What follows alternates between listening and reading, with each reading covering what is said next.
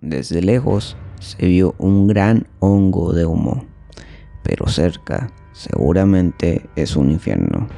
Un día como hoy, hace 77 años, el mundo cambió para siempre cuando los Estados Unidos lanzaron sobre la ciudad de Hiroshima el arma que revolucionaría para siempre la guerra y el mundo como se conocía. El húngaro Leo Szilard creó en 1933 la reacción en cadena, que es la base de la bomba atómica, el cual planteó al científico Albert Einstein que era posible confeccionar una bomba atómica. Preocupado de esta situación, el 2 de agosto de 1939, Einstein le escribió una carta a Franklin Roosevelt, presidente de los Estados Unidos en aquel tiempo, advirtiéndole la posibilidad de la confección de parte del enemigo, en ese tiempo Alemania nazi, de una bomba atómica. En la carta decía, me han comunicado un trabajo de Enrico Fermi y Elio Szilard que el elemento uranio puede ser utilizado como una importante fuente de energía en un corto plazo. Una reacción en cadena de uranio permitirá crear bombas de tal grado que podría desaparecer grandes extensiones de terreno.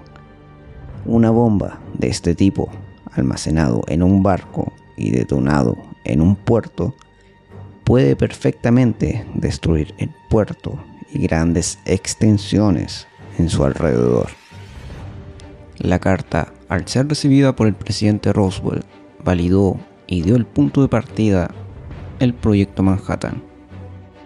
El 9 de octubre de 1941, donde Robert Oppenheim, con la participación de muchas universidades del país y científicos, confeccionaron la primera bomba atómica.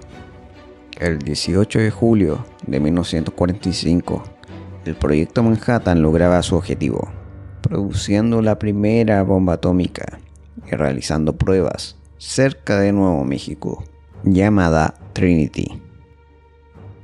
Finalmente, en 1945, la bomba llamada Little Boy fue lanzada sobre Hiroshima.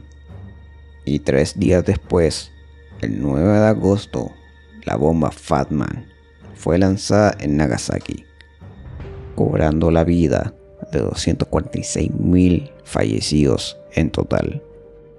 El evento provocaría la rendición de Japón el 2 de septiembre de ese mismo año y pondría fin a la Segunda Guerra Mundial, pero marcaría una nueva era para el combate y el mundo en general sería el comienzo de la era nuclear. Tras esto, la Unión Soviética iniciaría proyectos para confeccionar sus propias armas nucleares. Puede que este evento haya puesto fin al conflicto más sangriento y haya representado uno de los más grandes avances científicos en la historia reciente.